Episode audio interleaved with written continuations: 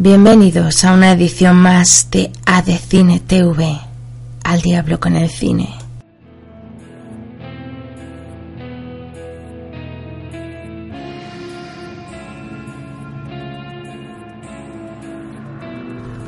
Un Boeing aterriza en el aeropuerto JFK de Nueva York, procedente de Berlín, y se detiene a la mitad de la pista de aterrizaje. Las luces están apagadas. Nadie responde a la llamada de la torre de control ni a los teléfonos móviles. En el interior, todos parecen haber muerto. Este es el arranque de la nueva serie de terror y ciencia ficción que estrena 4 esta misma noche a las 22.30. The Strain. Está basada en la primera novela de la trilogía de la oscuridad de Guillermo del Toro y Chuck Hogan.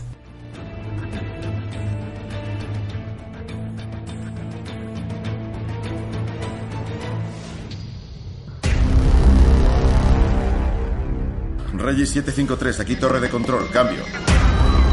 El avión está oscuro, se está apagado del todo. Nada de luces ni radio. Están todos muertos. Oh, Dios mío. No hay signos de lucha. Ni signos de agentes químicos. Todas las persianas de las ventanillas están bajadas excepto esta. ¿Qué es esto? Ese patrón está por todas partes.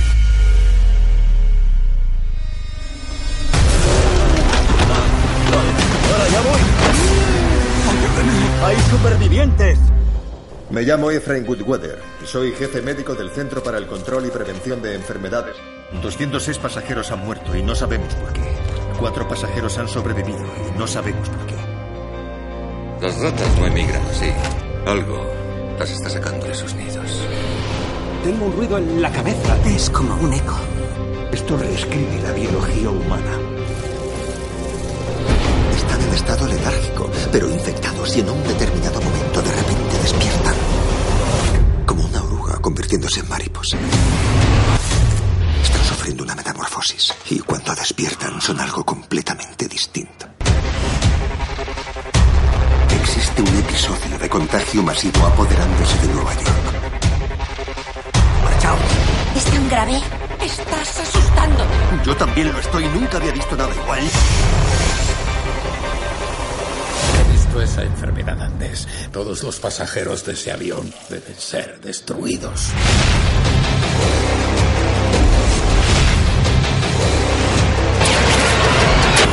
Lo que nos estamos jugando es el destino de la raza humana.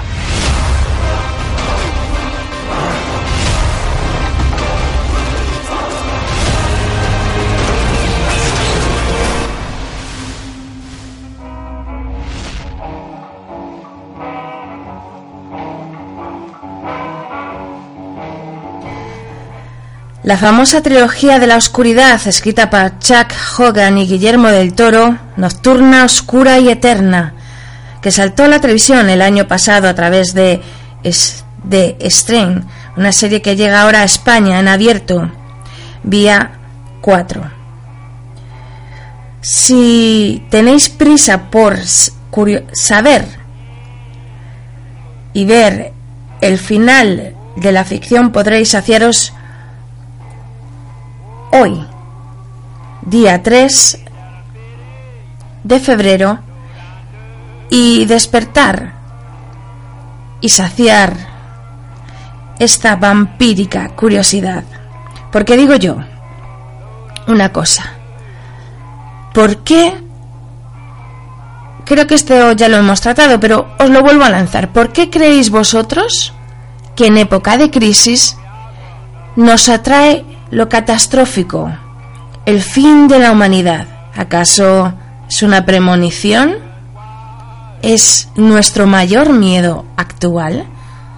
¿No creéis que en este caos que estamos viviendo, de crisis económica, moral, social, quizás es un aviso, una premonición? ¿O simplemente que lo tenemos tan claro que vamos a divertirnos con lo que puede ser nuestro final?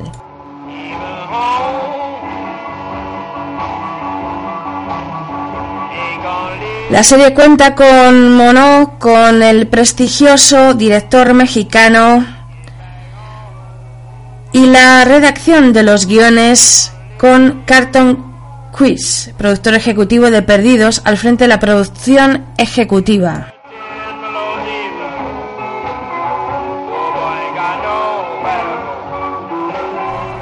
Y antes de que se estrene la, la serie aquí en España, o sea, hoy, a de Cine TV, al diablo con el cine, estamos. ¿Qué pensáis? ¿Que estábamos dormidos?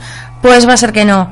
Seguimos ahí al pie del cañón, sobre todo vía Twitter, arroba adecine-ag. Estamos ahí pendientes de la actualidad, como no. Y os vamos a dar un dato a ver cómo lo recibís, a cómo se recibe aquí esta serie. Yo creo que se va a recibir muy bien, pero a ver cómo recibís los telespectadores esta serie. Pues su estreno en FX congregó a casi 3 millones de espectadores, superando la audiencia de otras series como Fargo.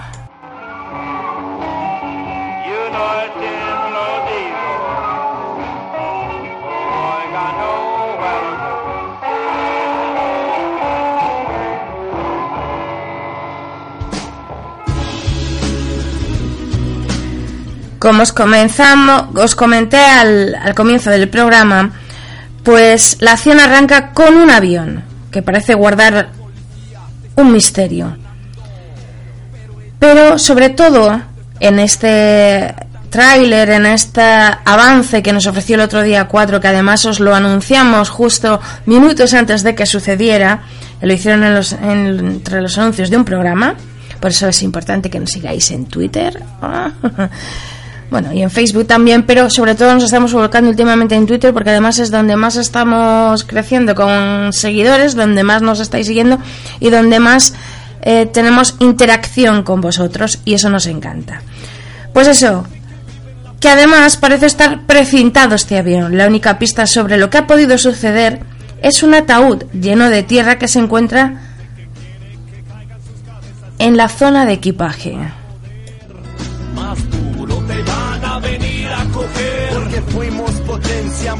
Por cierto, también estáis escuchando el soundtrack de la serie.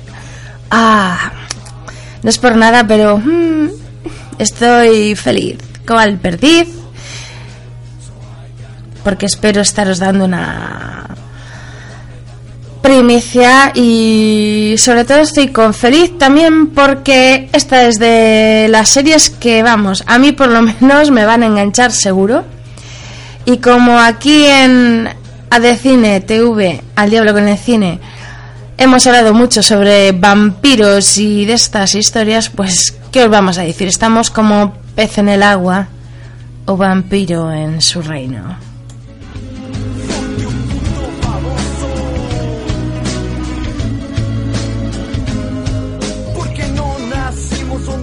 Un doctor Efraín del CDC, Centro de Control de Enfermedades, será el encargado de investigar lo que a primera vista parece ser un virus que causó la muerte de los pasajeros del avión. Pero en realidad pronto descubriremos que se trata de la llegada de Joseph Sardu a Nueva York.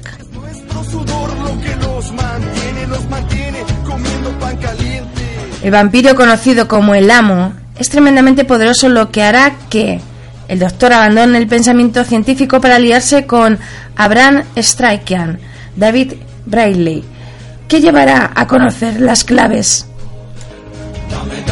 de la invasión que acaba de desatarse, algo más que un virus mortal.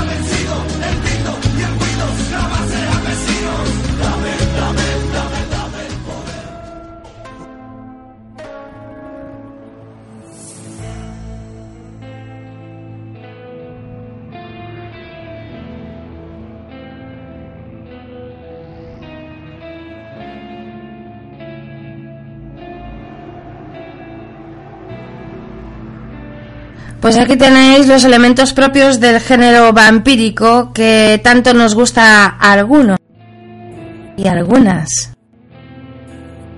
Menos mal que esta vez ya no nos traen vampiros, jovenzuelos, guapetones y casi diría tontos del culo, con perdón a los que seáis fans de Crepúsculo y estas cosas, pero ha hecho un detrimento, y ya lo he dicho en muchas ocasiones, y flaco favor, sobre todo lo de flaco, a los vampiros. Hace poco volví a ver eh, Van Helsing, eh, que os la recomiendo por si no la habéis visto, y añoraba yo ese Drácula, ese vampiro en toda regla.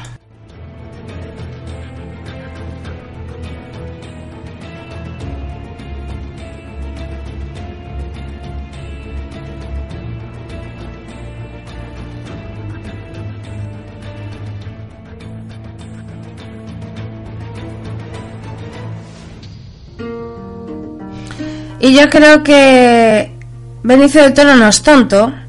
Y aquí ha mezclado pues vampiros, catástrofes e investigación. Todo lo que se lleva últimamente. CSI, investigación. Eh, catástrofes, época de crisis. Ya lo hablamos, hicimos un programa en su día. Eh, cine de catástrofes, ¿por qué siempre en época de crisis, tanto económico, mundial, social, salen las catástrofes? Quizás, pues eso, eh, sea un toquecito de atención, o vete a saber si es. ¿Por qué siempre tenemos que acabar tan mal? Digo yo. A ver, mm, es que, no sé, entre los zombies de Walking Dead, eh, tengo ganas, tengo ganas de, de ver qué toque le hacen. Eh, yo creo que es un poco mezcla de Walking Dead también, ¿eh? Con vampiro. Mm, os va a sorprender, la verdad.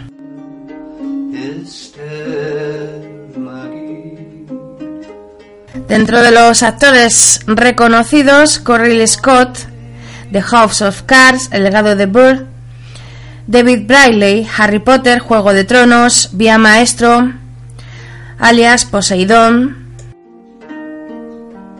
sean Astin, El Señor de los Anillos, Richard Sambel, Malditos Bastardos, Casino Royale, Jonathan Hyde, Titanic, Jumanji, Kevin Durant, Perdidos, Dutch Evil y Robert Milet, Sherlock Holmes y 300 entre otros.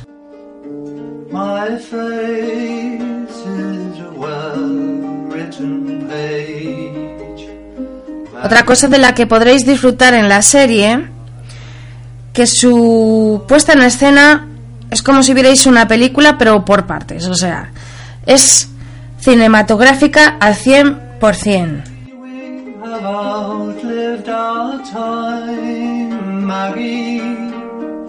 También hay otra cosa que no me parece tan novedosa y es que eh, por la tragedia comienza con un virus mortal. Ya recordáis la saga Resident Evil. Eh, ¿Cuántas, cuántas hay, no? De que empiezan por un virus. Ya el tema es un poco mm, muy recurrente, pero también muy real. Ya veis hace poco que ha pasado, por desgracia, con con el virus del ébola y entonces yo creo que que la ficción se vuelve a inspirar en la realidad.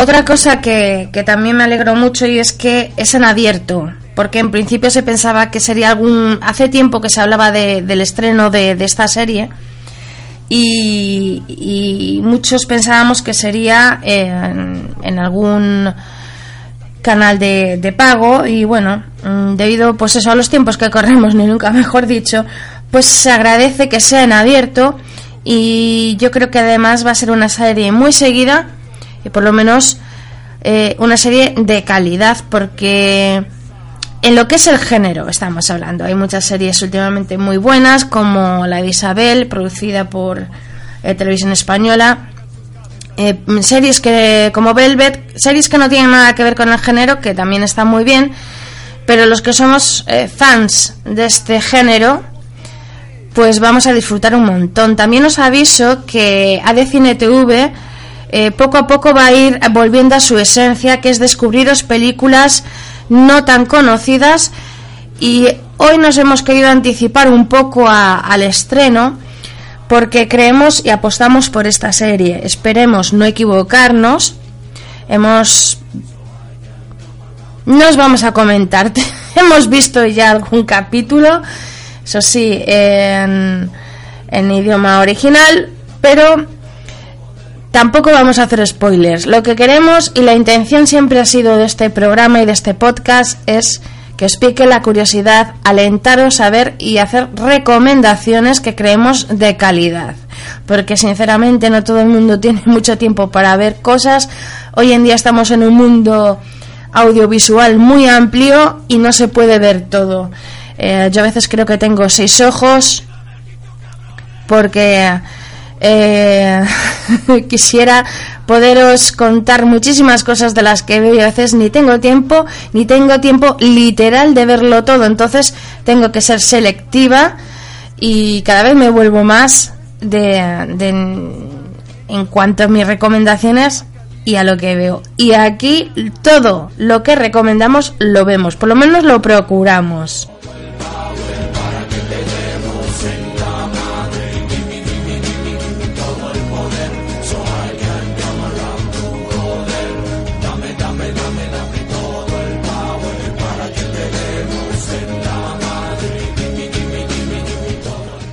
Tanto eh, antes del estreno esta noche, eh, como tanto en Twitter como en Facebook, pondremos el tráiler o el vídeo para que lo podáis ver, aunque 4 ya hizo un adelanto, que lo anunciamos eh, minutos antes de que se produjera, pero para que lo podáis ver y, y os aliente a, a ver.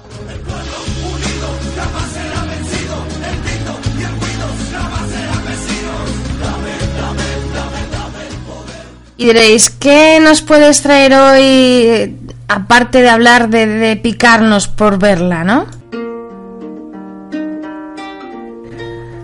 Pues curiosamente he conseguido pues las palabras de Guillermo de Toro, no hablando de la serie, sino sobre hablando de, cine, y me ha parecido muy interesante porque em, son palabras que, que dijo cuando estuvo por, por, aquí, por Sitges.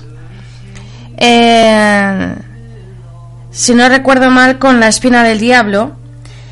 Y bueno, me parece... Me ha, gustado mucho y me parece como nota curiosa para que veáis lo que dice sobre el cine, sobre el género fantástico y a veces que uno se contradice un poquito porque en realidad eh, dice que no le gusta mucho la ciencia ficción. Sí le gusta, depende qué género, pero bueno, en realidad esto es lo que es, lo que él ha hecho. Y bueno, deciros que esta serie también está en, animación. Yo la he visto, en, la podéis ver en YouTube. Y, bueno, que ahora se ha trasladado a actores de carne y hueso.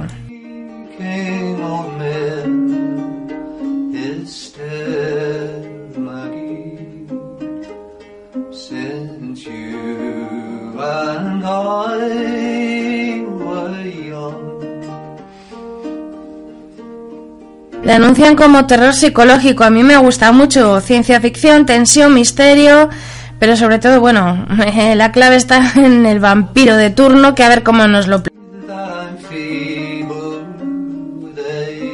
Yo no he querido verla, bueno, he visto trozos de, la serie de, animación, tampoco me he leído eh,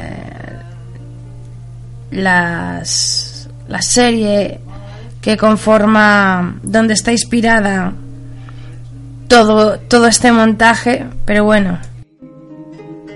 And time, all alone was the pen. They say we have outlived our time, Maggie. Has dated us songs that we've sung. But to me, you're as fair as you were, Maggie, when you and I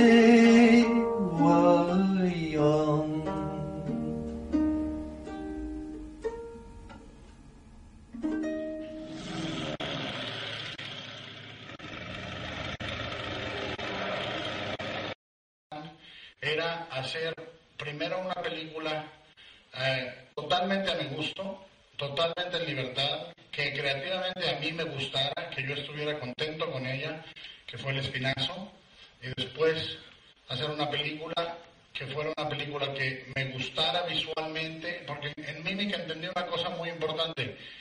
En el cine de Hollywood, eh, normalmente, y especialmente al principio de la carrera de uno, es muy difícil que vayas a ganar las batallas del contenido, pero sí es más fácil ganar las batallas del campo visual, del ejercicio de estilo, etcétera, etcétera, ¿no? Y eso lo comprendí un poco tarde, pero lo, lo entendí plenamente y eh, yo me acuerdo cuando, cuando ante- antes de hacer Mimic yo veía películas americanas y decía, joder, pero ¿por qué son tan malos los finales? Y ahora ya sé. Entonces, realmente, eh, realmente, cuando uno es un, puto friki, está viendo las películas y dice uno, pero qué mierda el cine americano. De repente, eh, encontrar los, los- lo, lo que hace que las películas pierdan personalidad conforme avanza el proceso es un poco acojonante.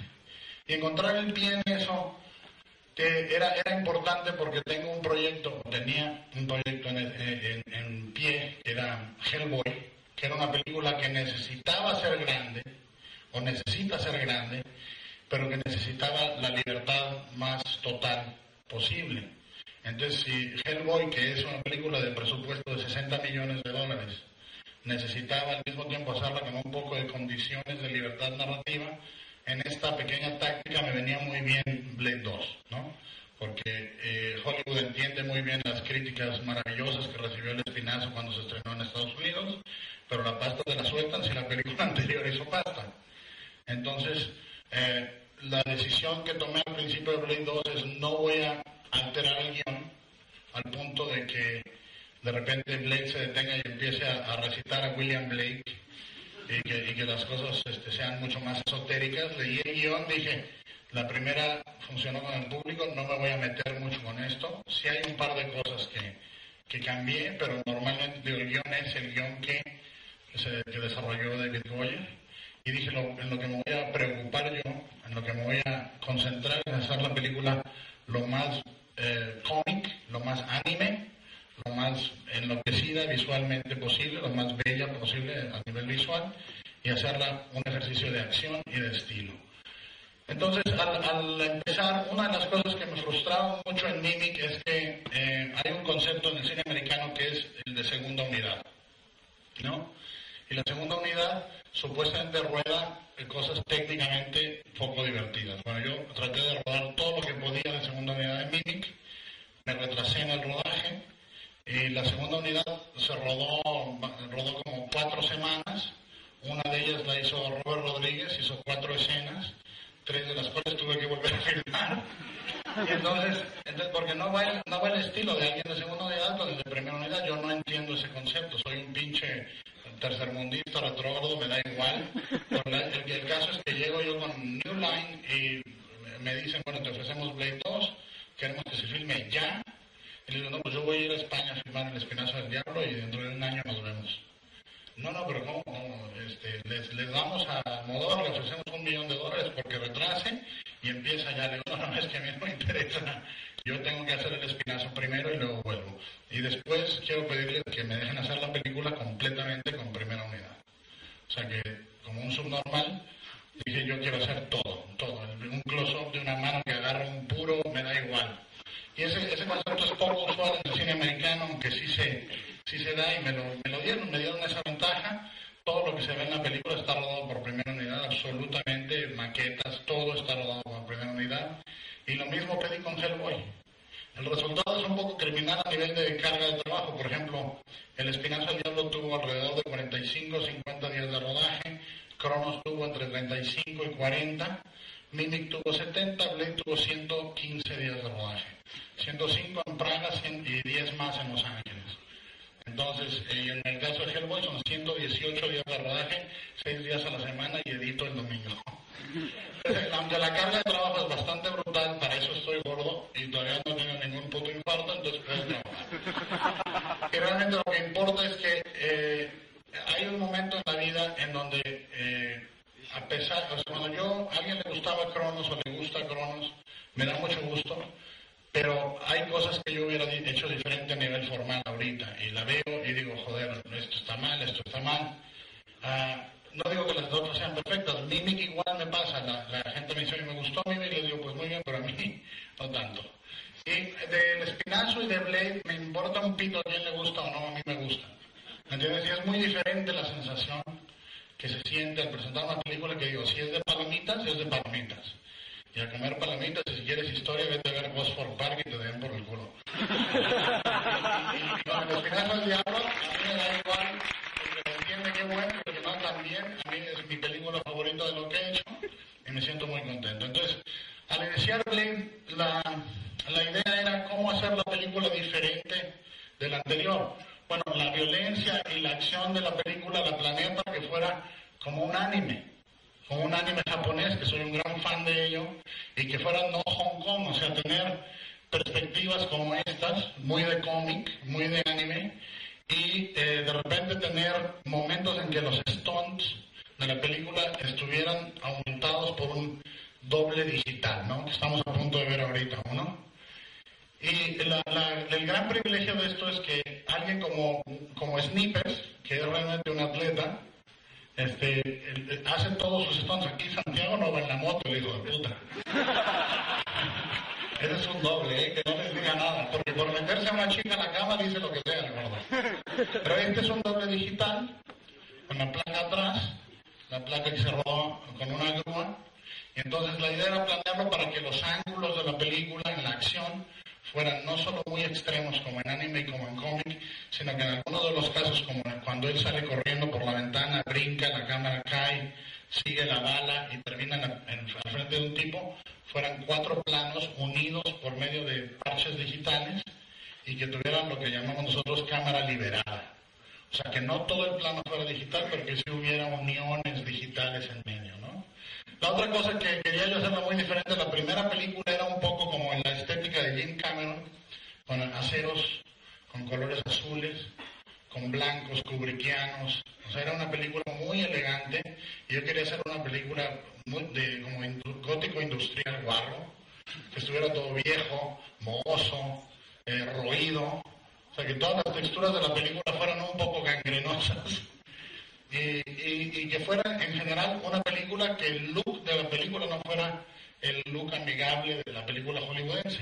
O sea, las noches, el fotógrafo Gabriel Everistán y yo decimos que las noches iban a ser amarillas, ámbar, y los días iban a ser azules, ¿no? Para darle un poco, para joder un poco. Y la, la siguiente cosa que hicimos fue también eh, hacer de las escenas de acción y gore y tal, darle un poco más el toque anime. La desintegración de los vampiros es mucho más a base de fuego y carbón y todos esos elementos que en la primera que se volvían ceniza y eso lo hace visualmente más amplio, más, eh, más eh, es hacer gore sin gore, porque la idea de la película era cómo logro que la censura americana me dé una R que es para, no, no admiten mayores de 18, y que no me dé un, N, un NCL 17, que es como, no, no, no, no le exhiben en ningún lado. Entonces la idea, bueno, dije, la sangre de los Reapers es transparente, para que se joda, porque si dicen que hay sangre y es agua, no sale nada.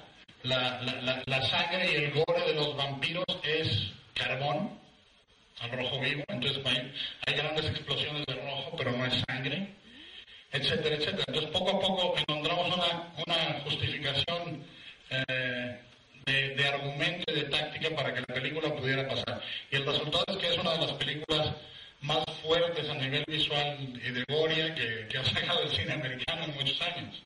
Y la idea esa, era una de las cosas que me gustaban de la primera, es que era una película con una actitud muy salvaje.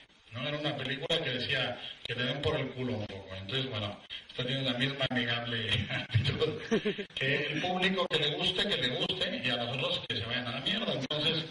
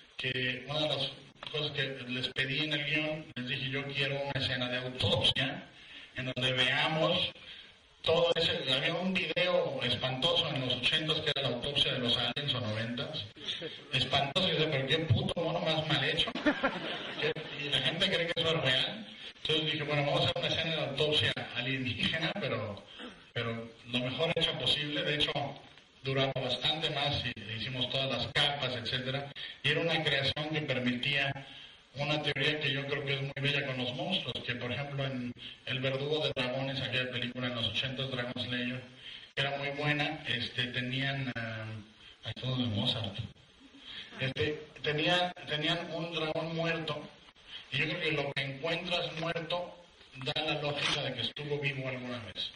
O sea, para el espectador me parece una lógica muy bella que pueda ver el interior de un cuerpo y en, en retrológica, bueno, pues entonces el animal tiene una biología adentro cuando se está moviendo. La otra cosa es que Goyer y yo hablábamos mucho de una novela de Richard Madison de Soy Leyenda y aunque con muy- mucho menor presupuesto que las películas normales americanas, tenía yo muchas ganas de hacer y- escenas con hordas de vampiros eh, cazando a un solo humano Blade que fueran como de cómic o como de Frank Frazetta, ¿no? Los- las acumulaciones de vampiros y el tipo disparándoles arriba de una cima de vampiros. Y lo hicimos, la película esa fue la otra ventaja. Eh, el presupuesto de Blade 2 fue eh, de 54 millones. El- el- la película promedio de verano americana está entre los 100 y los 120 millones ahorita, una ganga. Y, este, y, lo que dijimos fue, ¿cuánto es el presupuesto que necesitan ustedes para dejarnos en paz? Totalmente libres. Y dijeron 50. Y dijimos, va. Que es lo mismo que pasó un poco con Hellboy. Yo quería a Ron Perlman y me dijo, al hablar con Revolution, les dije que eh, este es el actor que quiero. Me dijeron, bueno, ¿y ah, qué presupuesto tienes? El presupuesto de Hellboy originalmente eran 80 millones de dólares. Me dijeron, te damos 60. Y yo, muy bien. te damos 60, pero va a Ron Perlman. Y yo creo que eso es un poco lo que no entendía yo en Mimic y que entiendo ahora, que el cine eh, salvo los casos extremos de poder como Spielberg, como Kubrick, como Cameron, que ya han llegado a un punto de sus carreras a nivel de reconocimiento y economía que pueden salirse con todo. El cine es siempre el arte, y eso- esa palabra la uso muy correctamente, el arte de hacer un compromiso con el tiempo, con el dinero o con la política. Nunca vas a estar libre de alguna de las tres. Entonces tienes que entender cuando vas a hacer el espinazo al diablo por cuatro y medio, que vas, no vas a tener 100 días de rodaje, pero vas a tener toda la libertad de que se, follen a una mujer sin pierna, que a los niños los hostia un pedazo de automóvil que les pega en la cara, en fin, que eso en cine gringo jamás iría. Y al, estar filmando en cine americano no vas a, no, no puedes esperar en las primeras películas la libertad total que tienes al hacer el espinazo. Entonces, creo que es inteligente tener esa táctica y eventualmente sí se va ganando un poco de poder y un poco de palanca, se va ganando más libertad más, más fuerza. No sé si hay preguntas concretas de la película o de otras cosas, pero quisiera abrirlo a que, a que empezara a haber interacción entre nosotros. Las escenas de acción, las escenas de acción se rodaron de una manera muy sencilla porque lo que cuando iba yo a rodar la película, vamos, junto a esta Mimi que es como una de Merchant Ivory, ¿no? Es, o de Tarkovsky, la- una cámara fija mirando placenteramente. Entonces yo estaba un poco acojonado. Entonces fui, fui con, fui a, cenar una noche con Jim Cameron y le digo, Jim, ¿cómo se rueda una escena de acción? Yo estoy acojonado. Y me dice, ¿sabes rodar un diálogo? Sí, igual. O sea, me dice, es quién contesta, estás con quién habla, con quién contesta y lo que sucede. Es lo mismo. Y dije, joder, esa es una lógica perfecta. Y me dice, y además de eso, déjame decirte una cosa. Eh, dice, no, no voy a decir las películas que mencionó, pero mencionó tres películas y dijo, estos son de gran acción, están rodados con el culo. Dice, por esto, por esto. Entonces, lo, lo único sencillo, lo que aprendí a nivel de técnica es una multiplicación de lo que hacíamos en las escenas de acción de Mimic. Normalmente se filman eh, a dos cámaras, o hasta en esta, hubo un momento que ahorita se lo relato, que se filmó a 13 cámaras. Eso es muy sencillo y muy interesante. Lo que sucede es que cuando, cuando filmamos la escena de, el- del eh, club de vampiros, que se llama este, La Casa del Dolor, había un, momento en que eh, usan, usan unas armas automáticas para destruir básicamente todas las paredes del club tratando de matar a los Reapers. Y la película, aunque, aunque los 50 millones alcanzan para mucho, me dijo el productor, tienes que conseguirlo en la primera toma. O sea, tiene que estar hecho la primera toma. Entonces dije, bueno, será un solo día, una sola mañana, pero a 13 cámaras. Entonces lo que hicimos fue, eh, durante la película yo tenía un ballet normalmente de tres cámaras en las escenas de acción. Tenía dos móviles, una en Steadicam, una móvil en grúa arriba del Steadicam al lado, y una fija con un lente más largo que el Steadicam o que la grúa, dependiendo de cuál estaba más lejos. Y lo que hay que hacer es coreografiar esas cámaras y la acción para que haya una cámara en el momento adecuado y simplemente es ensayo y ensayo y ensayo y ensayo. Y eh, llegado el momento de, de hacer la, la escena, puedes hacerlo en una toma, dos tomas. Eh, normalmente Wesley venía, hacía la escena y la limpiábamos con su doble. O sea, todo lo que eran ya close-ups, overs, todo era con el doble. Entonces, eh, lo hacíamos bastante rápido, bastante eficiente y el día del rodaje de la del Club del Dolor, lo que hicimos fue eh, colocar, ensayar muy bien, teníamos una cámara en una grúa, otra en un dolly, otra en Steadicam, otra a mano escondida entre las columnas, dos con lentes largos, una atrás del escenario, otra montada en una plataforma, etcétera, etcétera. Y lo que hicimos es, lo, ensayamos una vez, sin, sin, sin acción, y vi qué cámara veía, a qué cámara, en qué momento, cambié los lentes de la manera adecuada y yo ya sabía que este pedacito de esta cámara que me iba a dar solo, iba a rodar un minuto, pero me iba a regalar solamente 10 segundos útiles aquí. Y le decía, tú estás aquí en este momento cuando él cruza esa columna y mientras tanto busca. Entonces ensayamos ya con el actor un par de veces la carrera entre las columnas y lo hicimos en una sola toma. Llegamos al laboratorio, vemos el film y vemos que el maquillaje del actor retrata color rosa y lo tuvimos que hacer otra mañana en una sola toma también. Entonces, resultó, hicimos, lo hicimos, vamos, la toma que está en la película es la primera toma de, esa escena con el maquillaje. Entonces, simplemente eh, el rodaje de una película de acción, eh, tres cámaras para una escena de acción es lo normal. Y lo que, lo que sucede es lo que haces con esas tres cámaras es lo importante. La, la base, lo más básico, es evidentemente una móvil, una fija y una con un lente más largo que la otra. Eso es como la, la cosa demencial, así de subnormalidad de cómo filmarlo. Luego, puedes llegar a tener cinco, seis cámaras y hay un momento en el que hay un, em, una formación de cámaras que Jim Cameron llamaba jocosamente el pelotón de fusilamiento polaco, es, hay dos cámaras mirando una a la otra y hay un medio círculo. Y hay dos móviles y las que están mirando una a la otra se van a ver únicamente en algún momento. O sea, una va a llegar a posición, pero mientras tanto te cubre otro trozo. Son diagramas muy sencillos, pero el diagrama es simple. Lo importante es lo que haces con ese diagrama para que la acción se vea divertida. Y otra cosa que me dijo también Jim fue, la acción tiene que tener siempre un punto eh, un gag visual, ¿no? Eh, ese gag visual es como un chiste, es como un gag en una comedia, tienes que llegar a él. Por ejemplo, en La Casa del Dolor, una vez más, hay una pelea entre Don y Jenny y un Reaper, y el gag, el- el- el- lo que es el final del chiste es que el Reaper está empalado y corre y se, des, se, desue- se desolla él mismo con esa, ¿no? Entonces, realmente, eh, simplemente eh, controlar la broma para que el punchline al final llegue y, y haga reír, ¿no? Ya, pues, esas cosas en este, en, en una película como esta, de repente, donde la lógica está ausente, donde estos tipos vienen a entregar un mensaje, pero se agarran a golpes durante cinco minutos, nunca le mandan una carta a la novia con estos mensajeros.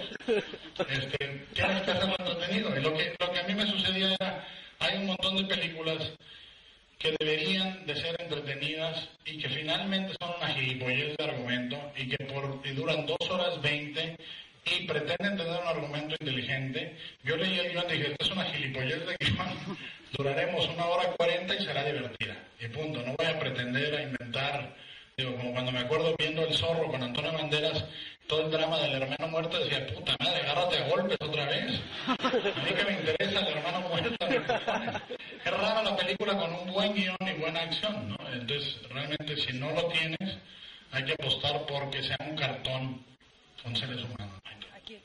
A ver, quería hacer una pregunta porque antes has hablado, has hablado de John Carpenter y veo una pequeña similitud de momento entre tú y Carpenter. Carpenter dije Cameron, ¿eh? Bueno, no antes, antes has hablado de la cosa de Carpenter. Ah, sí, la cosa de Carpenter, sí. Entonces, Carpenter ha hecho para mí, va- ha tocado varios géneros, pero siempre dentro del fantástico. Es decir, va a hacer Starman, una, una película de amor, pero bajo el fantástico. De momento tú solamente te mueves en el fantástico. ¿Es una opción de estilo o simplemente es dado porque es algo así? No, no, yo jamás querría hacer nada más. Es aburridísimo. Yo filmar a un cabrón que llega a su casa y la ching puta, qué hueva. No,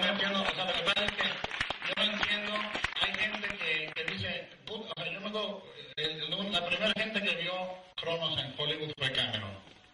La vio y dijo, muy bien, nada más lo siguiente que hagas que no sea de horror para que no te encasillen. Le es lo que yo quiero, que me encasillen.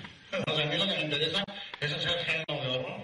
O sea, tú, tú, tú puedes, yo te puedo decir una cosa, te pueden gustar o no gustar cualquiera de las cuatro películas que he hecho, pero son todas diferentes entre sí.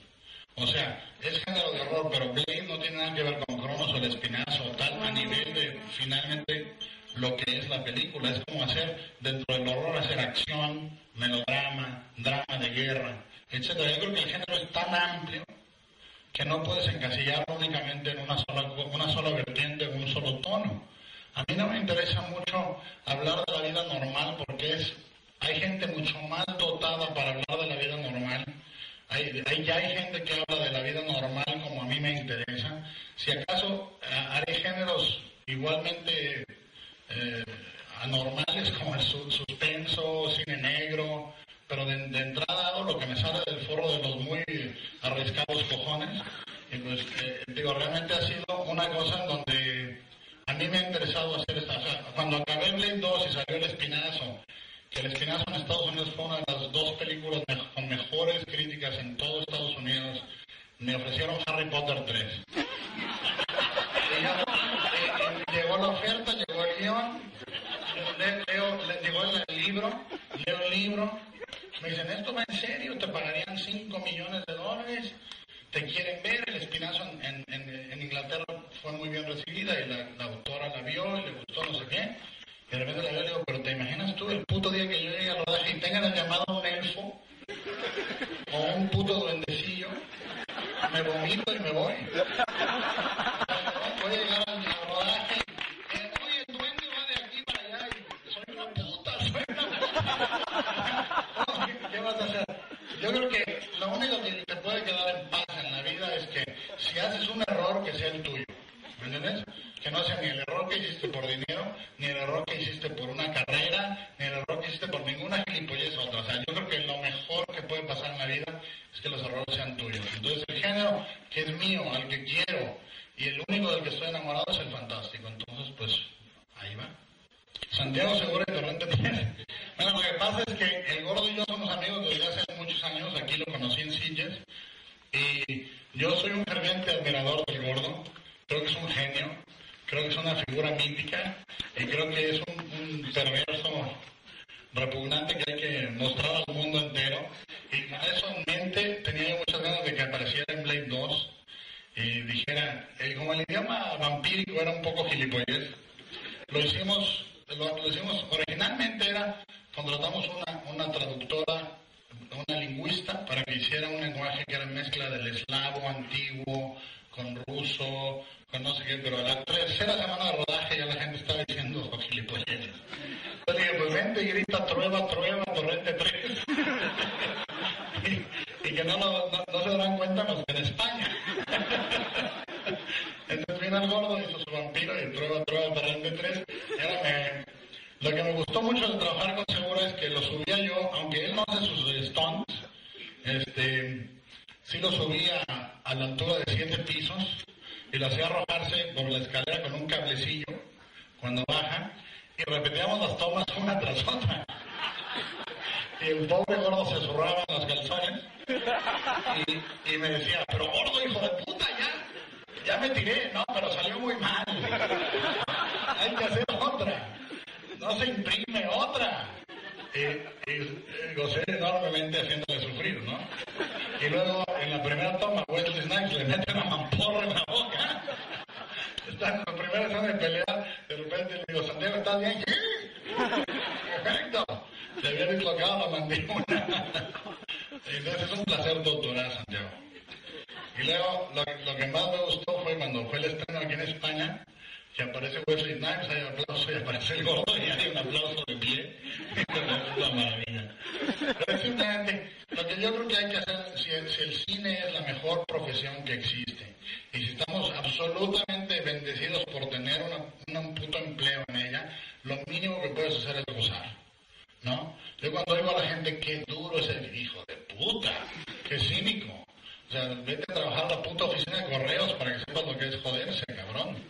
Sea, realmente el trabajo del cine tiene que ser, para mí por lo menos, que no estoy gordo por ser pesimista, soy lúdico total y me encanta a mí disfrutar haciendo cine y si pueden estar los amiguetes, pues mejor, ¿no? ¿Otra pregunta? Como Snippers. Snippers, eh, Snippers, como todas las estrellas, gusta de trabajar poco si es posible. Entonces lo que hacíamos con Snippers es para si lo veía la cámara era él y si no era la si no estaba visible era su doble. Incluso hay una película, una escena aquí que se los voy a mostrar en donde no es Snippers. De hecho ya pasó una escena entera en la que no aparece Snippers. Pero se las mostraré en un momento. Pero es, a mí me gustó mucho trabajar con Wesley. Wesley, yo creo que, no sé si todas las estrellas serán así, pero es un tipo muy relajado, totalmente relajado, este, muy casual. No es un tipo que se preocupe por el close bonito, que es un poco tocapelotas. Él, e incluso durante el rodaje en las escenas de acción me pedía más un plano más abierto para poder hacer un movimiento más amplio, tal. Nunca se preocupaba por la vanidad.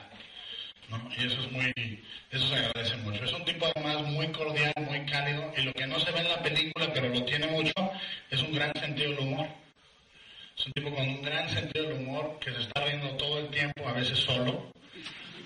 Y, y, y realmente disfruté mucho rodando con él. A mí me hubiera encantado hacer Blade 3. La verdad me hubiera encantado, pero estoy haciendo Hellboy que es mucho mejor.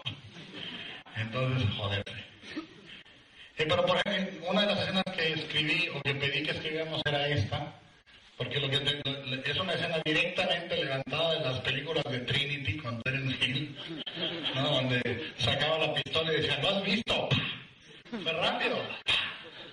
Pero, por ejemplo, eso que hace Snippets, que parece cámara rápida, es totalmente filmado a 24 cuadros. Hay gente que dice, está a 22 cuadros, le digo, no. Ese es Snippets a 24.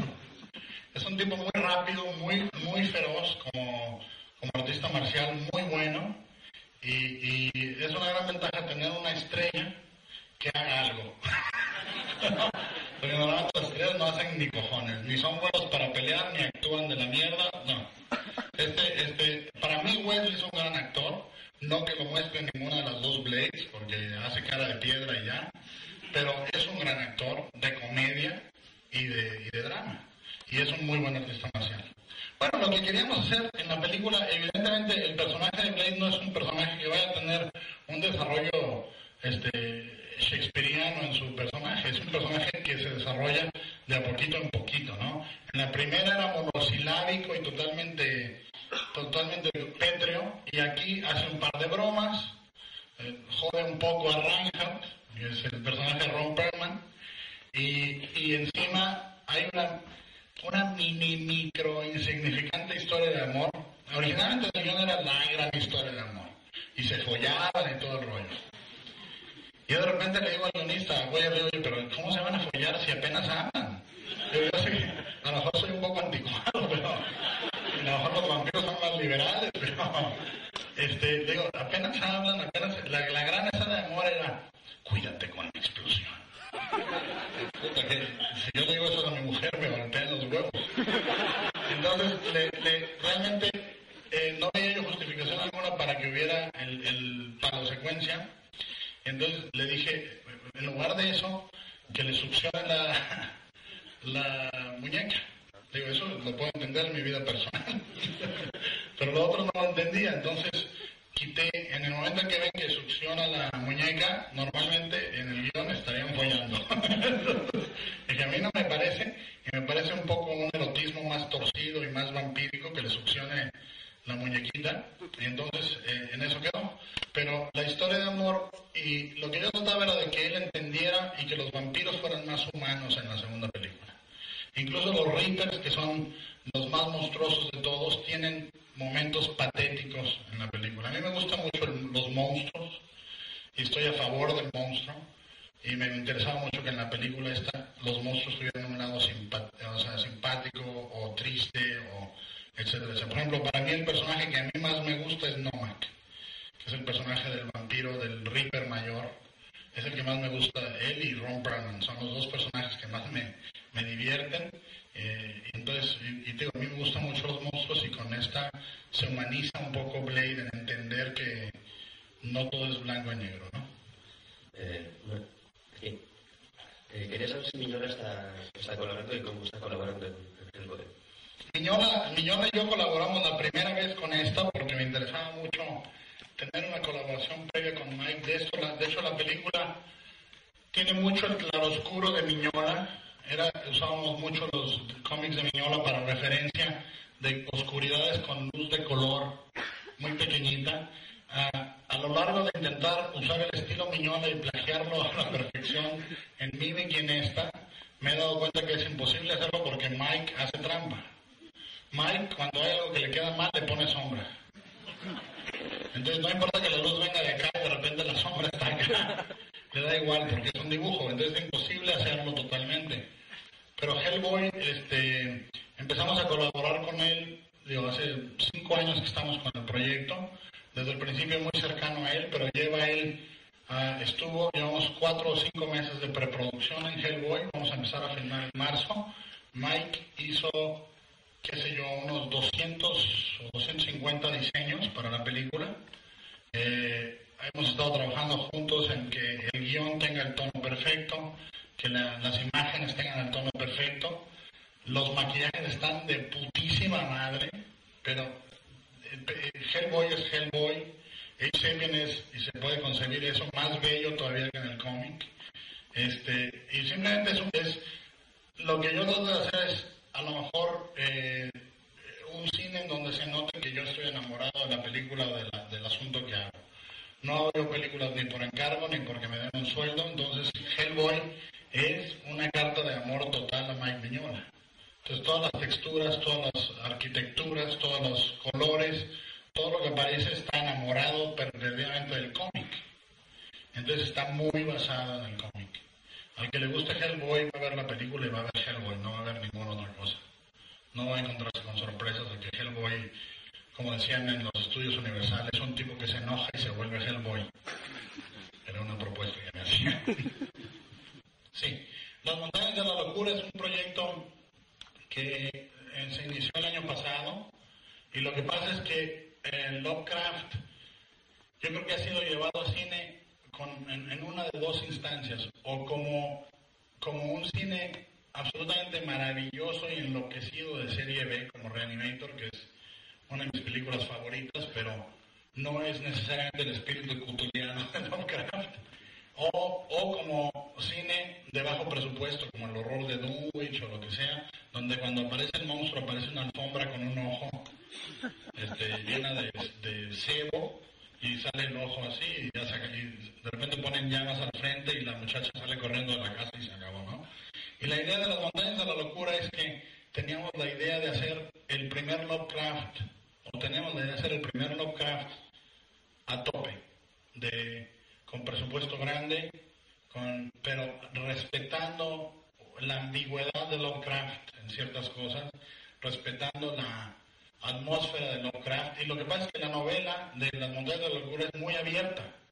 Realmente habla de una atmósfera, un lugar concreto y algunas cosas, algunas pequeñas cosas que suceden, pero es muy, muy abierta. No hay una historia tan concreta. Es la expedición que excava, descubre las, descubre las ruinas, eh, pero no hay, vamos, es un poco como el modelo de Randolph Carter o, del cuento de Poe, de descubrimiento de algún otro lugar, etcétera. Y lo que queríamos nosotros era mantener esa ambigüedad, pero darle una línea. Entonces, eh, ha sido muy difícil de adaptar el guion. Vamos ahorita ya en, un tratamiento, pero todavía no hay guion, o sea, tenemos un tratamiento de 30 páginas estamos inmiscuyendo o quiero inmiscuir artistas que están muy relacionados con Lovecraft, Bernie Wrightson, Miñola, otra vez, este, Gary Gianni, Graham Wilson, gente que, que va a aportar al proyecto cosas no nada más visuales sino de contenido. Pero la idea es eso, es una, es una novela tan abierta, eh, tan, tan difícil de adaptar que nos va a llevar un rato hacerla. Pero sí, eso está todo ahí. Pero lo que quería era vampiros que atacaran de manera muy brutal. Ya estaba yo harto de los vampiros de Brad Pitt besando en el cuellito, ¿no? Bueno, si te va a chupar Tom Cruise, pues cuál es el puto chiste, ¿no? Si te va a chupar una chingadera de estas, es un poco más acojonante. Entonces la idea era volver al vampiro un poco al mito más feroz. Y la parte, la parte principal era esta, por ejemplo, aquí es una escena en donde todo esto es el maquillaje real y el momento donde se funde el digital es invisible. ¿No? O sea, la parte de abajo es totalmente digital y el, y- y el fundido y todo es invisible y la cámara eh, totalmente de manera voluntaria es un solo plano dando la vuelta para que no haya un truco. Y cuando propusimos esto, el, equipo de efectos especiales me dijo, muy bien, vamos a hacer, vamos a hacerlo con motion control. Y les dije, ni madre. El motion control es horrible porque siempre canta, canta shot digital, ¿no? Es un movimiento demasiado perfecto, etcétera, etcétera. Yo creo que lo que pasa es que los estudios son un mal necesario, pero que está ahí. O sea, los estudios, hay una transformación del cine muy grande ahorita y muy concretamente en Europa hay una forma, hay una manera muy, mucho más sencilla de producir cine que por ejemplo en América, en México concretamente es dificilísimo hacer cine. No hay los apoyos, no existen los canales. O sea, el cine español, eh, para bien o para mal, eh, tiene, tiene canales y posibilidades de producción, distribución y exhibición mucho mayores que las que se podrían soñar en México. O sea, es mucho más sencillo hacer las cosas aquí, aunque a ustedes les parezca que no. Lo es, o sea, siempre, siempre va a haber una manera más difícil de hacerlas. O sea, eh, estoy seguro que hay lugares infinitamente más difíciles de hacer cine que en México.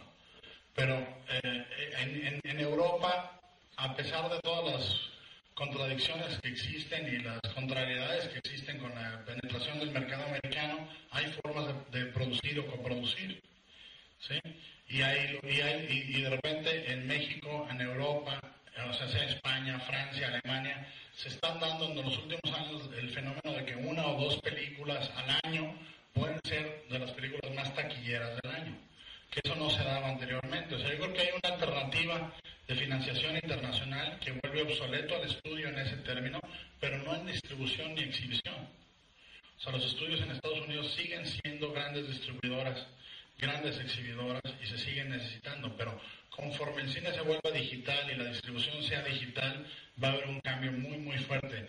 Va a haber una especie de democratización del cine, en cierta forma.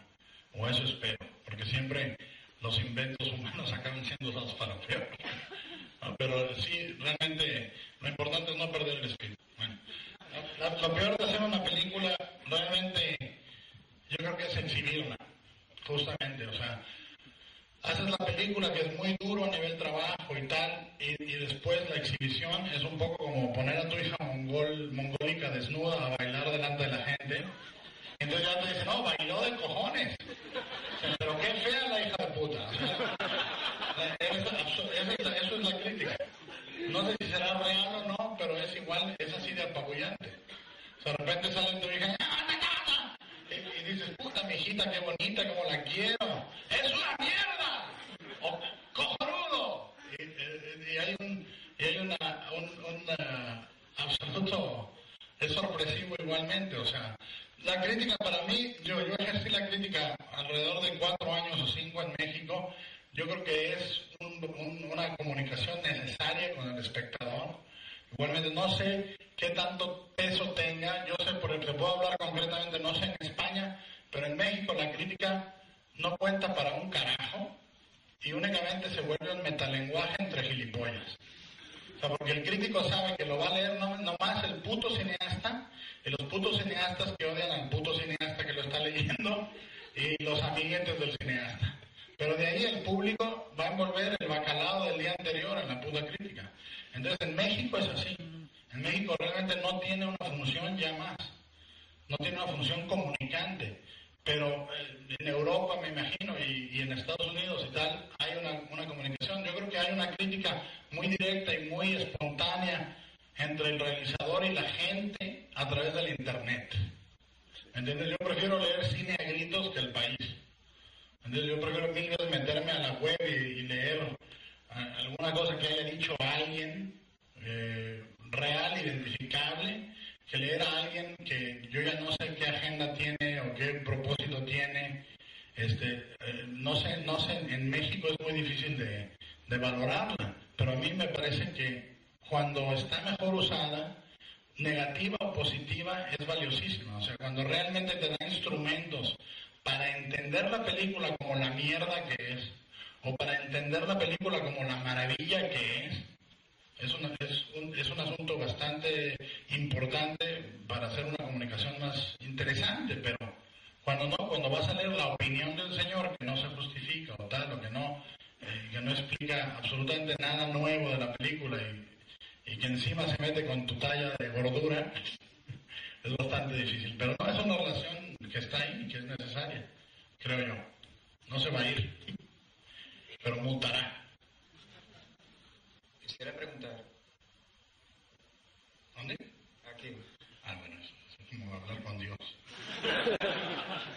¿cómo planificas la película? Por ejemplo, en Blade 2 está ya intuido en el, en el guion, después la coreografía, ¿cómo llegas a, a esta escena de acción?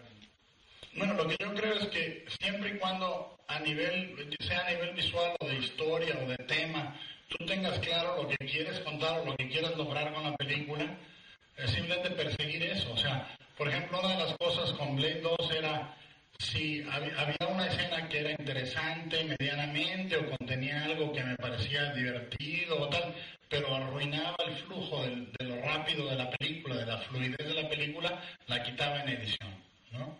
Porque no, era una es, no es una película para tener paciencia, ¿sí? Entonces yo eh, simplemente tenía eso claro en esta película, pero por ejemplo en El Espinazo del Diablo yo tenía muy claro todas las claves para mí en el interior del relato eh, y todas las claves que yo necesitaba para yo descifrar el relato y lo seguía eh, consecuentemente diario, día a día, eh, digo, hab- hablando, por ejemplo, con Antonio Trasolos al lado mío, diciéndole, mira, a ver si alguien descubre esto que está oculto aquí y tal y tal. Entonces simplemente es ser consecuente con lo que quieres contar. Y esto in- influye en la forma, los colores, la manera de contar la película, todo. O sea, yo, por ejemplo, cuido mucho los colores de las películas, cuido mucho de que tengan un lenguaje de color adecuado a la historia, que va a estar que tengan un lenguaje de textura.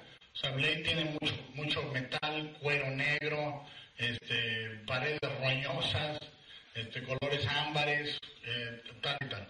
Y este, en el espinazo se buscaban texturas más suaves, algodones, paredes de ladrillo, eh, un, colores sepia, colores tierra, colores tal. Entonces, yo creo que todo, todo es consecuente con el relato y la intención de la película.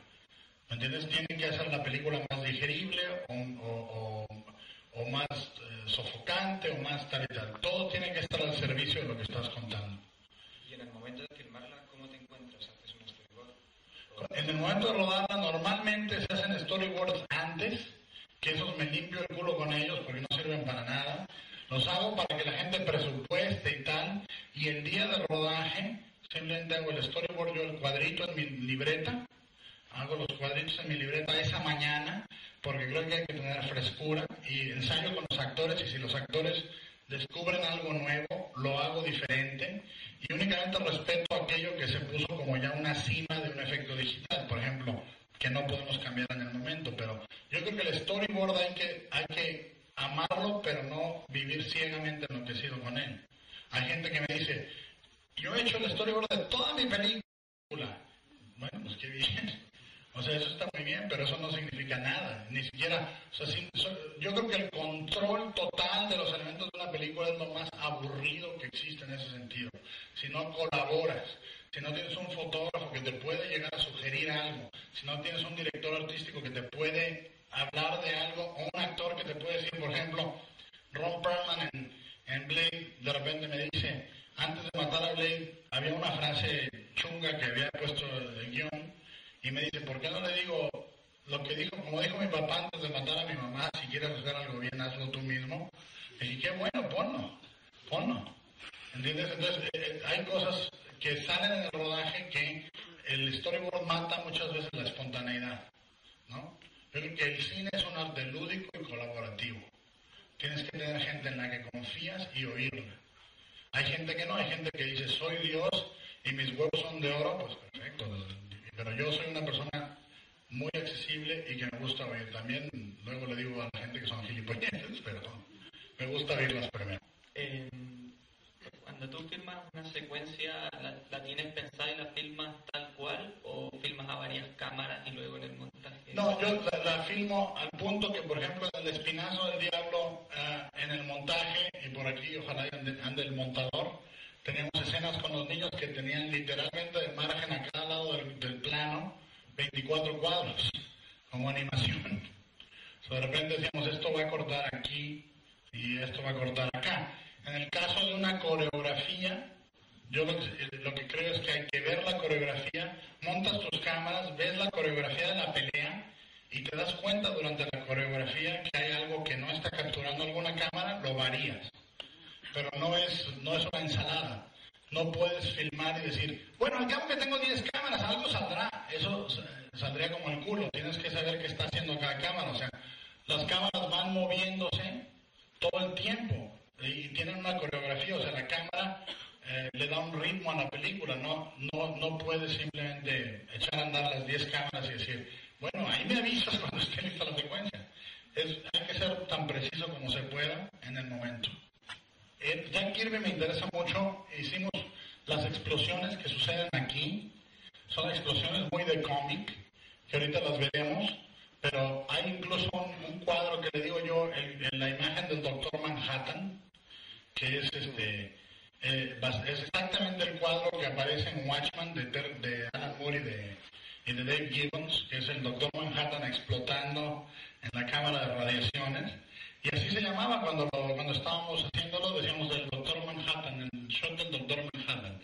Y las explosiones eran de luz tipo Kirby, porque la, la, la luz en la película, en las explosiones, contiene esas moléculas redondas de luz sólida que, que utiliza Jack Kirby. Entonces, eh, llega- llegamos al punto de decir, bueno, hay que hacer las explosiones tipo Kirby. Y las explosiones más grandes de esta son, son eso, por ejemplo, es interesante ese shot, porque no existe nada más que el shot de la espada entrando y todos los Reapers del agua son digitales. Este lo habíamos hecho con la idea de Frank Miller, de una, una especie de silueta tipo Sin City o lo que sea, donde no se viera nadie, principalmente porque ese ya no era Wesley. ya no era Snippets. Estaba en su trailer oyendo música jamaiquina. Pero ahorita verán la- las explosiones esas de las que hablo. Y, y, pues sí, en, en Hellboy haré algunas cosas. Por ejemplo, cuando Hellboy grite, le ampliaremos la boca para que abra la boca más a lo Jack Kirby, ¿no? Pero eh, las esculturas de por sí Miñola, su estilo es muy influenciado por Kirby y Alex Todd, Entonces hay ya mucho ahí jugando. Pero aquí es, esta es la idea, por ejemplo, en todos estos Reapers, teníamos toda la película, tuvimos 12, 12 Reapers. Sin embargo, en todas estas escenas parece que tenemos cientos.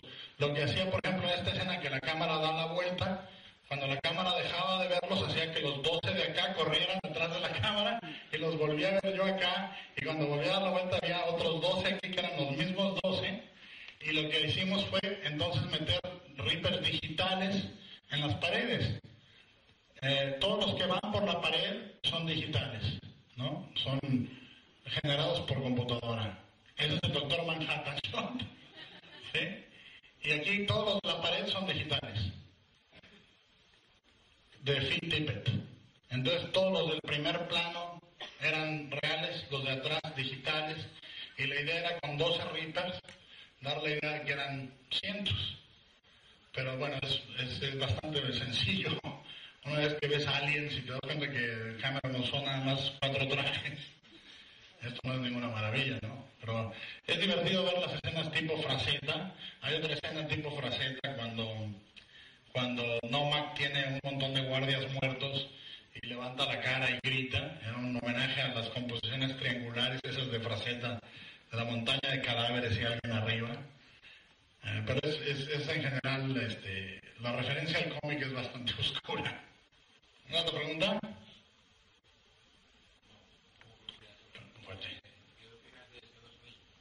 El Señor de los Anillos a mí me encantó. Lo que pasa es que a mí no me gusta la fantasía. La gente me llega con algún puto dragoncito y me dice, te va a encantar. Digo, pero qué mierda es esto, un puto dragón, yo lo odio. A mí yo no soporto la fantasía ni me gusta la ciencia ficción. O sea, me gusta la ciencia ficción, de repente Bradbury me encanta, Harlan Ellison, Sturgeon, pero muy pocos. A mí la ciencia ficción de cacharrería no la soporto. Y la fantasía de elfitos mamones y de, dragoncitos que hablan y la puñeta aborrezco. Y la gente cree que me gusta, porque claro, es como la gente que te regala la foto de un niño destripado, te va a encantar, coño. Me gusta el horror y se acabó, el cine, el género de horror y, tal. Pero El Señor de los Anillos, yo leí únicamente El Hobbit cuando era pequeño. Me costó un huevo leer El Hobbit. Porque lo leí en inglés, ¿no? Como sabía inglés desde pequeño, decía, lo leí en inglés para ser purista, puta madre. Sufrí como un cerdo, terminé la novela y dije, y vi la trilogía y dije, no, la leeré ahorita. Y llegué a la película esperando, en toda sinceridad, que salieran elfitos cantando y la puñeta. Y me encantó, me encantó porque tenía... es más, de hecho, para mí hay un momento en las minas de, de Moria que es lo más cercano que ha llegado el cine a presentar un asunto Lovecraftiano, ¿no? Que es la- las catacumbas de esta inmensidad totalmente inhumana, la criatura que está en el lago, momentos realmente que rozan lo Lovecraftiano, que estaba yo feliz. Y disfruté la película muchísimo. Bastante raro. Hacer una película para niños porque creo que no hay suficiente guarrería en las películas para niños. Les falta. Yo cuando yo veía Pinocho y Bambi, me- yo lloraba de miedo. Porque Pinocho, tienen, las antiguas de Walt Disney tenían una mala, una mala hostia fermentándose ahí. Y las de ahora son todas muy alegres y llenas de colores amigables. Y me interesa mucho hacer algo enfermo. ¿Otra pregunta? ¿Eh? No, no. No, bueno, a mí Isaac Asimov me gusta mucho, por ejemplo, las, los relatos cortos de la posada del ciervo blanco. Los, los- sus relatos me interesan mucho, pero justamente eh, cuando leo novelas, eh, o sea, como su, su trilogía de la fundación y todo eso, no entro, no entro. ¿no? Yo, cuando ya me hablan de, cuando a mí me meten ciencia en la ficción, yo no leo ensayo tampoco porque no puedo. Pero ya cuando empiezo a leer ciencia en la ficción y alguien empieza a hablar por la serie, es como cuando leo Moby Dick y vienen 25 páginas dedicadas a las ballenas de esperma, en cómo trabaja sus órganos internos. Ya digo, ojalá ya destruya el peco y se cargue al capitán Ahab, pero hay, la ciencia ficción a veces se clava mucho en este tipo de detalles que a mí no, a mí no me interesa. A mí, en cambio, si me hablan de, de algo fantástico, de horror metafísico o tal, siempre cuando tenga un, un lado oscuro, me interesa leerlo. Sí, pero me gusta más la ambigüedad o las películas absolutas. Hay dos, dos vertientes en el horror que me interesan. El horror ambiguo y las películas de monstruos. Son dos cosas totalmente diferentes. Hay gente que dice en, en Blade 2 ah, o Mimic, ¿no? Se olvida del toro de que lo que da más miedo es lo que no está ahí. Chinga tu puta madre. Hay dos películas de horror, señores. Las películas de horror ambiguo, escondido, que no da la cara. Y otras, las películas de monstruos. Godzilla, la criatura del lago negro. Todas las películas de monstruos se tratan de el puto monstruo. Y esas también son películas del género de horror y me interesan y me gustan muchísimo. Y es una es, es- esas verdades a medias que sabe la gente a medias, que se discuten en los programas de charla, son espantosas, ¿no? Lo que da más miedo es lo que no está, hijo de tu puta madre. No, no, o sea, eh, absolutamente a mí me, desca- me, me- descojona y me irrita cuando alguien dice, enuncia las verdades grandes. El cine de horror es amplísimo, amplísimo. Es cine de horror, eh, el bebé de Rosemary y la criatura del lago negro, ¿sí? Es cine de horror, hay sutil, hay tal. creo que es, es tan rico y tan variado que se puede explorar y espero seguirlo explorando por muchos años y no necesariamente tiene que encajar con lo que la gente espera del cine de horror, ¿no? Hay gente que dice, me faltó ver más eh, al monstruo, me faltó ver menos al monstruo. Es, bueno, ven y haz una película y ya sale cuantas veces quieras, cabrón. Pero yo creo que son verdades a medias difíciles. Es como cuando alguien lee a Stephen King y luego lee a Ramsey Campbell, ¿no? Ramsey Campbell es todo, el gesto ambiguo, el susurro lejano de un pasillo. Es como un poco Algernon Blackwood o este tipo de gente. Y Stephen King es más película de monstruos, ¿sí? Es mucho más abierto, es mucho más, el monstruo está más presente, tiene una presencia física muchas veces. Y yo creo que las dos son literaturas de horror que a mí me parecen no solo válidas, sino buenas. Entonces, lo que- lo- justamente en la, ciencia ficción que a mí me interesa únicamente, me interesa la ciencia ficción de ideas. De, por ejemplo, me interesa la ciencia ficción social, entre comillas, de Ellison, ¿no? O de Bradbury. Eh, esas son las que me atrapan a mí. Una última pregunta.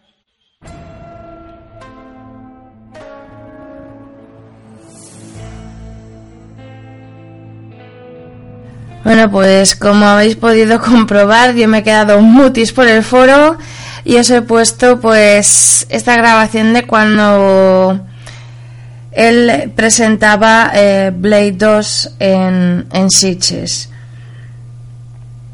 Eh, ¿Qué más decir? Pues que la fotografía de, de la serie de Guillermo del Toro. No sé si antes he dicho Benicio del Toro, si me he confundido, eh, disculparme, pero claro, a veces se me cruzan los cables. Y eh, de Guillermo del Toro eh, está firmada, eh, filmado con cámaras Red Epic. ¿Y por qué? Porque resulta que Checo Verás, el director de fotografía de cuatro episodios de la serie, después de varias conversaciones con Guillermo del Toro, ambos llegaron a una conclusión. Y la representación del color, la saturación y la flexibilidad de términos en diferentes velocidades de fotogramas de las cámaras Red Epic eran justo las adecuadas para convertirlas en las cámaras de elección de la filmación de la serie. Otra cosa que también nos quería comentar es que la música está compuesta por Radmin de, de que también ha trabajado con Guillermo del Toro en la película Pacific Rim. Y la banda sonora de Night Zero incluye mm, varias canciones y también habéis escuchado una que eh, los que sois eh, pues que os gusta la música seguro que habréis conocido Gimme the Power de Molotov. Otra nota sobre el cartel de la, de la serie, que es un gusano de virus vampírico que sale eh, vampírico que sale del ojo de una persona. Hay gente que se ha quejado de, de, de, lo eh, gráfico del cartel y han hecho varias eh, bueno, pues la cadena FX americana pues dijo que la reemplazaría y han hecho mm, diferentes versiones.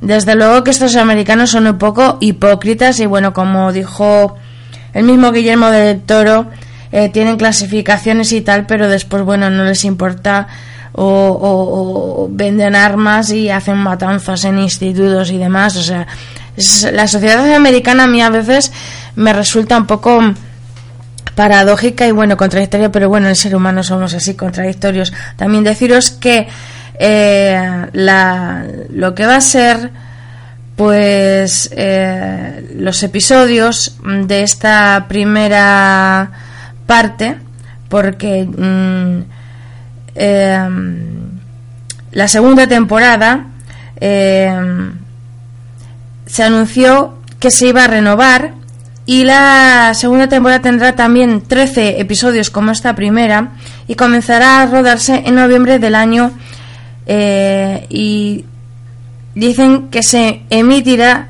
en el 2015 pero en Estados Unidos, o sea, en América. Aquí pues estamos empezando, vamos a empezar todavía por la primera.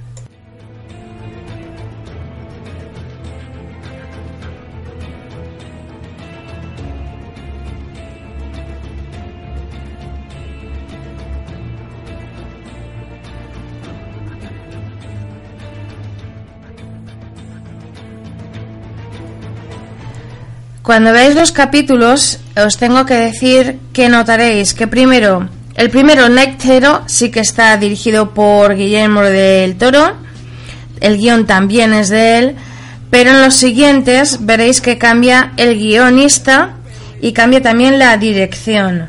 Eso sí, os lo tenemos que decir.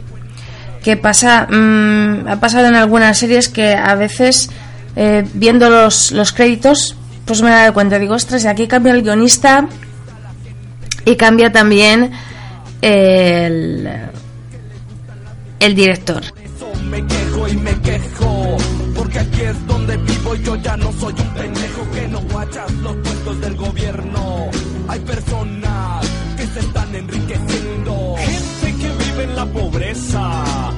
Dos de las que más repiten en el guion os puedo decir que es Regina Corrado y Jennifer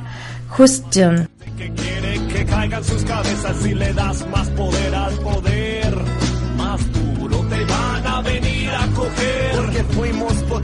mundial. Somos pobres, nos manejan mal. Dame, dame, dame, dame todo el power para que te demos en la madre. Desde luego que la primera temporada allí en, en Estados Unidos ha recibido críticas muy positivas.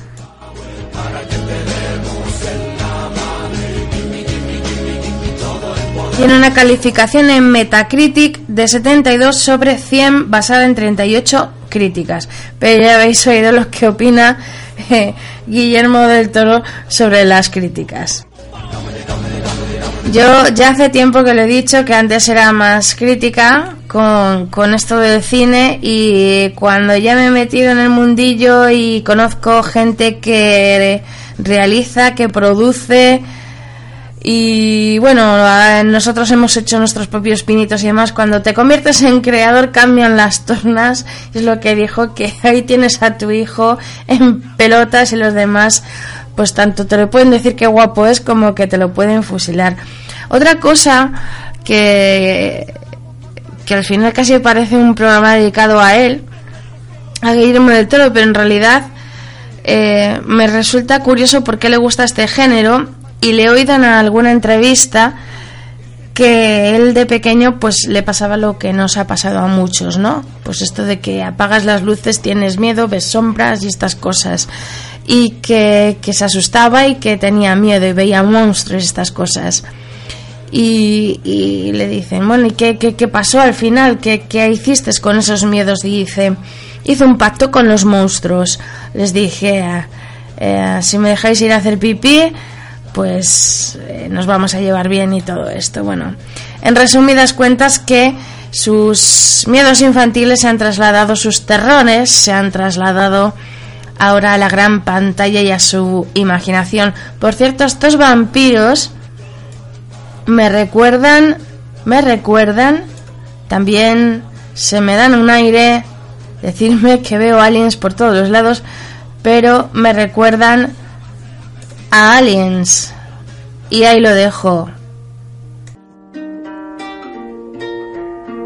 No os voy a comentar nada más, no quiero destriparos más. Ya sabéis, hoy día 3 a las 10 de la noche tenéis que estar atentos en 4. Recomiendo encarecidamente esta serie. Ya me comentaréis qué os ha parecido y encima en abierto. ¿Para qué más? Tenía pensados otras recomendaciones de películas y demás que he ido viendo, pero lo dejaremos para otra ocasión.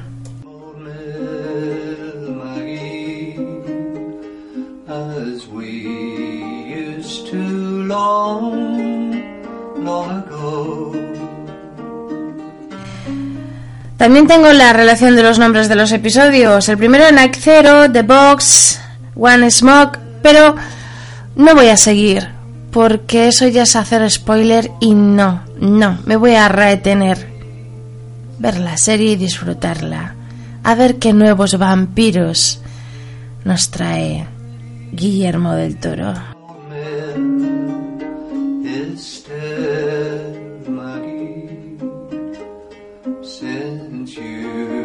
Eso sí, cuando ya estemos en harina, cuando ya estemos y hayamos visto resultados y ya habéis disfrutado de algún que otro capítulo, quizás haremos algún que otro programa sobre esta serie.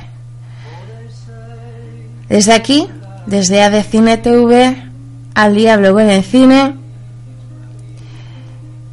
deseamos que os haya gustado el programa. Para mí ha sido como una masterclass de cine aunque no lo pretendía ser, pretendíamos descubriros la serie, pero fijaros cómo las cosas llevan unas a otras y al final uno no sabe dónde va a acabar y no te acostarás sin saber una cosa más. Yo desde luego escuchando ya en su día en Sitches y recordándolo, pues he aprendido mucho y los que somos cinéfilos y nos encanta el cine, pues mucho más.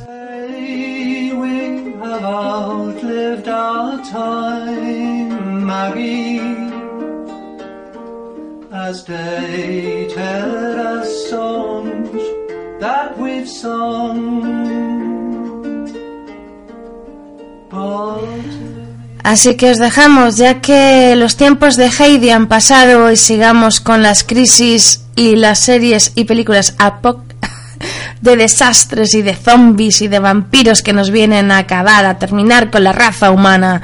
Disfrutemos de ello. Vamos a divertirnos pensando, eso sí, que ojalá quede muy, muy lejos.